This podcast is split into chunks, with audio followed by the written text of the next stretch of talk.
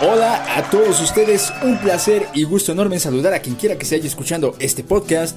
Mi nombre es Guillermo García y hoy estamos hablando de Amores Perros, la película de Alejandro González Iñárritu que renovó la manera de hacer cine en México y que volvió a colocar nuestra obra en los más prestigiosos certámenes internacionales. Banda, este año nos encontramos en la celebración de su 20 aniversario y se planeaban cosas muy muy chidas para festejar, así lo había confirmado al menos Mónica Lozano que es una de las productoras de la película y el propio Iñárritu que se iba a proyectar una versión restaurada de Amores Perros en la Plaza del Zócalo Capitalino para este agosto. Pero la crisis sanitaria vino a modificar los planes y ahora no se sabe si van a reprogramarse las fechas o si va a ser posible siquiera que esto se lleve a cabo.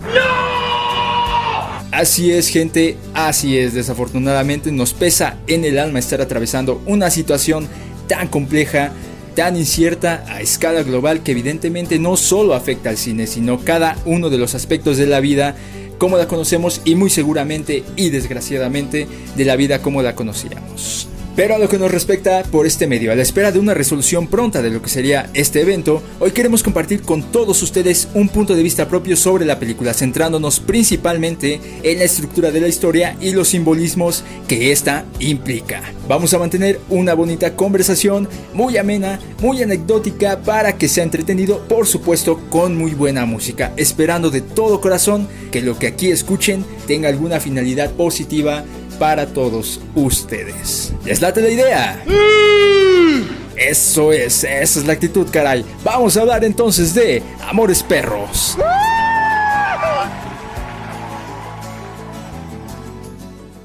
Ok gente, vamos a meternos en un poquito de contexto.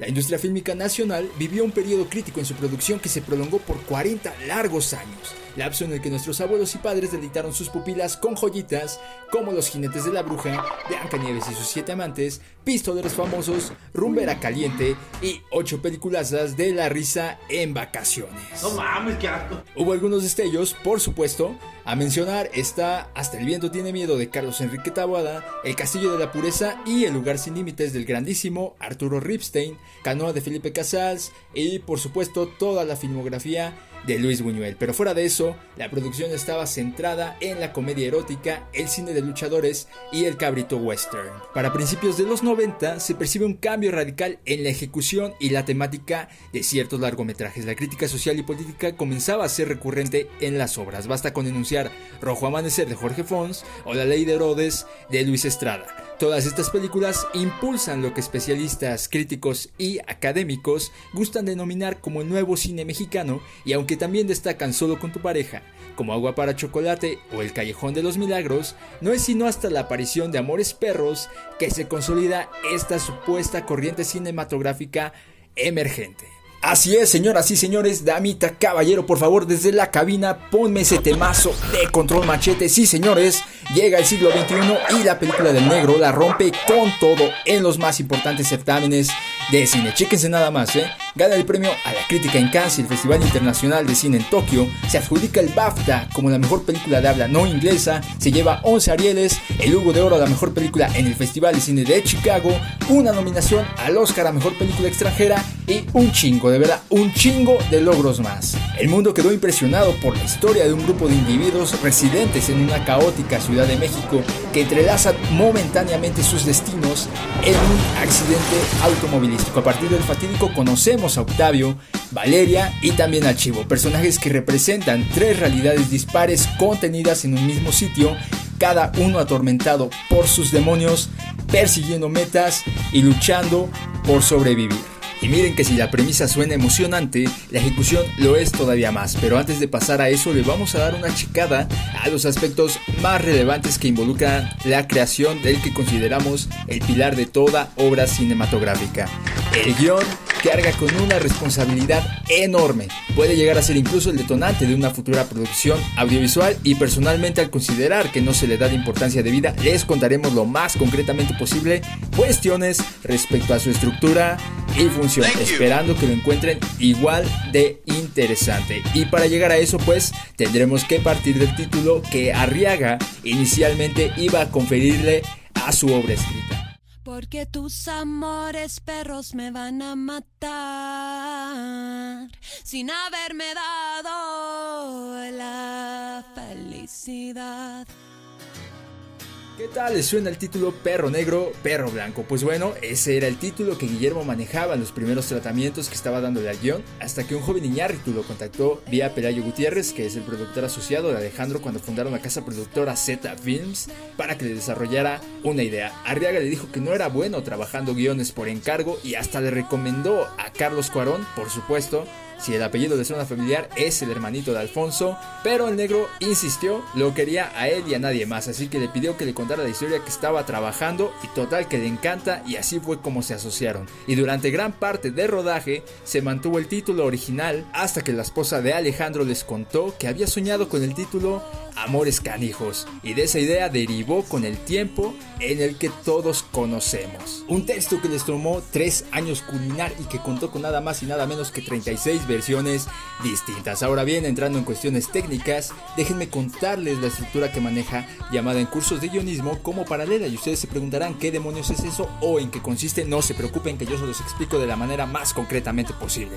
Bien, los guiones que desarrollan estructura paralela cuentan distintas historias con diversos personajes que en algún punto van a coincidir. Este nexo es el acontecimiento de mayor importancia dentro de la historia porque sí o sí cambiará el rumbo de los personajes, ya sea en su manera de pensar o en su manera de actuar. Quienes sigan o quienes quieran seguir la obra del director se darán cuenta que en 21 gramos y en Babel, las dos películas que siguieron Amores Perros se maneja esta misma estructura y esto porque todavía contaron con la ágil pluma de Arriaga, que desafortunadamente después tuvo problemas creativos con Iñárritu y se separaron, ¿no? El negro se las tuvo que apañar solito después de esto, eso sí vamos a señalar y a recalcar que no lo hizo sin poco éxito. Para muestra está The Revenant, o The Birdman con sus múltiples premiaciones en los premios de la Academia y mi favorita Beautiful porque cuenta con un monstruazo de actor como lo es Javier Bardem.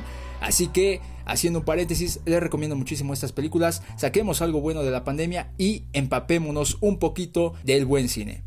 Regresemos al recurso de la multitrama. Esta cumple una doble función. La primera es meramente estética, vaya por el gusto de respetar las estructuras literarias clásicas. Y la segunda es más bien una función atrapante, una función envolvente y mañosita. Y en esta última vamos a poner muchísima atención porque creemos que es una, si no es que la principal razón del éxito de esta película. ¿Por qué? Pues bueno, si tú enganchas a la audiencia desde el principio, llevas todas las de ganar. Si tú presentas el clímax de la historia desde un inicio, incitas la curiosidad del espectador.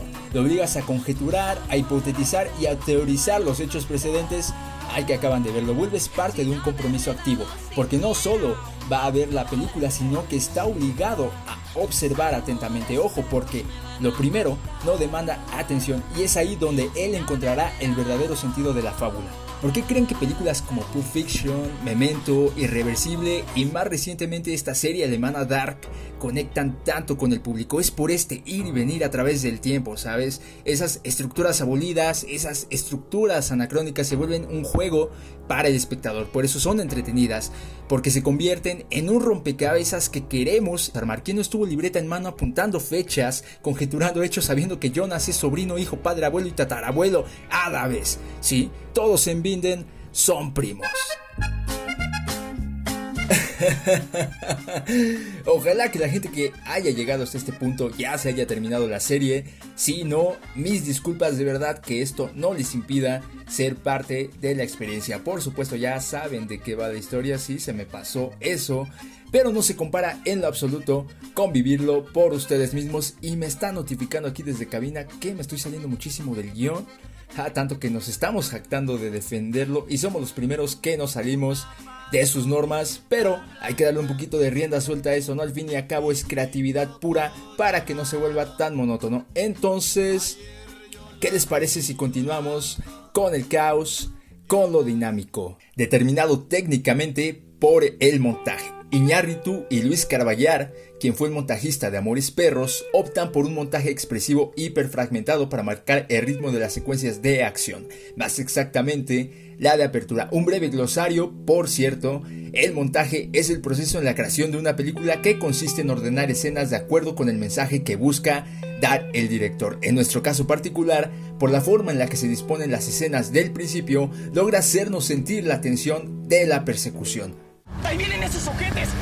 ¡Métele, güey! ¡Puta madre, puta madre! ¡Métele, güey! Por momentos vemos la acción desde dentro del auto de Octavio, luego desde la acera y luego desde la camioneta que los está persiguiendo. Es decir, es un recurso técnico inmersivo en verdad. Sumémosle a todo esto la manera de grabarlo. Sí, cámara en mano. Un recurso que para nada está dispuesto al azar. Hacerlo así ayuda a dotar de dinamismo e inestabilidad a la imagen, una sensación propia de la historia que nos están contando. Es la esencia misma de la urbe mexicana siempre errática, inestable y fugaz. La cámara también devela muchísimo sobre la condición de los personajes, agentes que se desplazan, que se encuentran en movimiento constante. Podemos verlo en el deseo irrefrenable de Octavio por huir con su cuñada o en el esfuerzo de Daniel por construir un hogar con la mujer por la que ha dejado a su familia y finalmente a El Chivo buscando la manera de encontrarse con un ser querido. Todos estos anhelos, toda esta condición de querer llevar a cabo proyectos de cambio se esfuma con el choque. Octavio es rechazado definitivamente por Susana y Valeria, quien es la protagonista de la segunda historia junto con Daniel, además de la movilidad física, pierde movilidad social, una cuestión que respecta al tema de la cosificación femenina o el cuerpo como objeto de consumo, una problemática no de menor peso, pero que consideramos merece su propio capítulo y por el momento solo es puesto sobre la mesa para su consideración a la hora de que vean la película. El Chivo parece ser el único personaje que sigue adelante y que de hecho manifiesta un cambio conductual drástico cuando se queda con el coffee. Y creo que de aquí podemos comenzar a destacar la función de los canes, al menos para dar cuenta de la catarsis en el Chivo para la recta final de la película, porque se llama Amores Perros, claro, pero no hemos hablado nada de los perros hasta ahora, ¿verdad? Los perros encarnan simbolismos y son también detonantes de acción. Acuérdate que todo dueño se parece a su perro. Todo dueño se parece a su perro es una línea de la película que da completo sentido a la relación casi simbiótica que existe entre cada personaje y su can. Cuando se nos presenta Octavio vemos a un joven en apariencia dócil, sin ningún indicio de malicia, pero que es un cabronazo en el interior. Comparémoslo con, con, con lo que es el coffee un Rottweiler me parece, ¿sí? Imponente, grande y agresivo por naturaleza, pero este perro no proyecta esa agresividad en una primera instancia. Richie en comparación es pequeño y temeroso, necesitado y ávido de atención, que son comportamientos propios de Valeria. Y para el caso del guerrillero encontramos dos casos de identificación. La jauría en una primera instancia y el coffee en segunda. Todos esos perros que le siguen son el único vínculo que tiene con algo a lo que puede llamar familia. El hombre, viviendo gran parte de su vida al margen de la sociedad, encuentra en esos perros el medio fraternal que necesita. El comportamiento de estos animales de fidelidad y de unión contrastan con lo que el chivo es. No es sino hasta que el coffee los mata que se da cuenta de su propia naturaleza. Ambos son producto de un entorno cruento y mortífero. Ambos se han manchado de sangre. La pérdida conlleva aprendizaje y el aprendizaje provoca catarsis. Por primera vez en mucho tiempo, el chivo sufre vívidamente la pérdida. Hasta ese momento no era consciente de la pena y el dolor que sus acciones provocaron a otras personas. Se purifican sus pasiones, se genera catarsis y ahora busca redención. Por eso no asesina a Luis Miranda y se lo deja saber expresamente. Si no fuera por él, estarías muerto, Carlos. El coffee es el reflejo de Martín y al mismo tiempo es el agente de acción que incita a darle un vuelco completo a su rumbo. A Octavio le ocurre algo parecido cuando huye a toda velocidad del centro de peleas clandestinas en su auto, en parte para salvar su propia vida y en parte para salvar la de su perro, y ni qué decir de Valeria, que pierde una extremidad en un intento desesperado por rescatar a su mascota del hoyo al que se ha metido. Esta capacidad que tienen los perros de hacer actuar a sus dueños sin medir el mínimo riesgo nos deja entrever que la fidelidad es mutua, del perro al amo y del amo al perro. Gente, como han escuchado hasta este punto, nos hemos dedicado a desmenuzar la trama de una manera ligeramente profunda con el firme propósito de concederles un acercamiento distinto a la cinta que marcó un hito en el cine mexicano de inicios de siglo e indudablemente en la historia. Amores Perros es la prueba fehaciente del cambio y la evolución de una industria que no tenía un rumbo fijo.